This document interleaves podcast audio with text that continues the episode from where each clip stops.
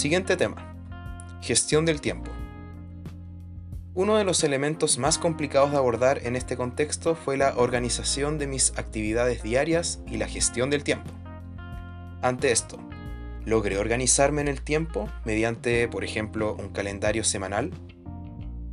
Es importante hacernos estas preguntas, porque hay estudiantes que simplemente optan por ir al día a día. En el caso de poder hacerme un horario, ¿cuánto logré ajustarme a dicha organización?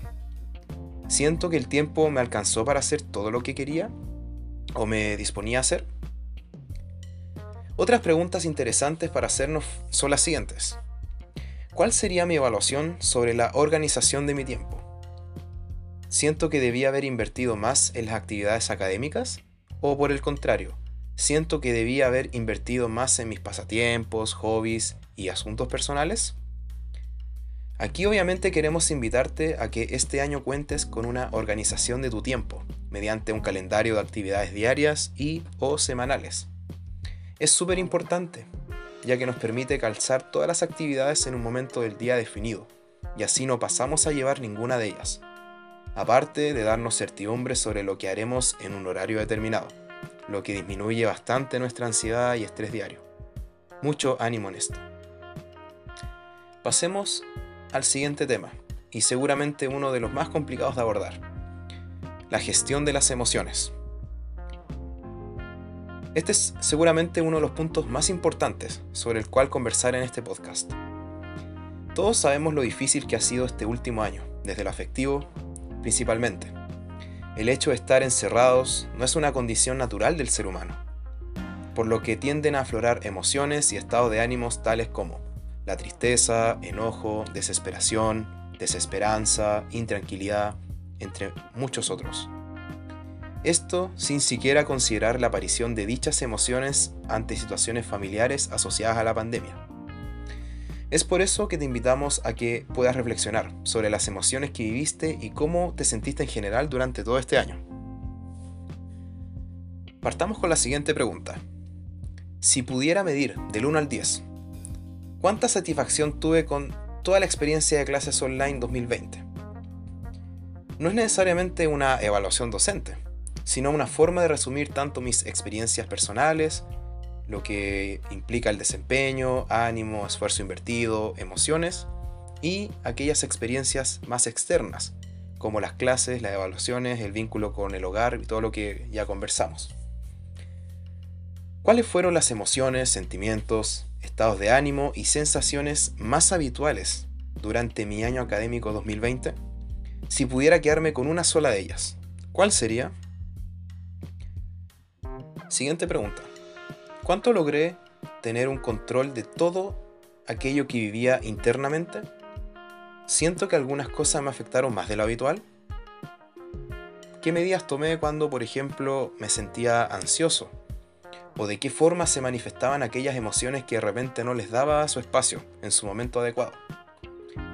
En mi experiencia personal fue complicado tener un monitoreo de todas las emociones diarias que sentía, puesto que naturalmente se estaba más bajoneado, entre comillas, de lo normal, por lo que al principio no conecté 100% con mis emociones.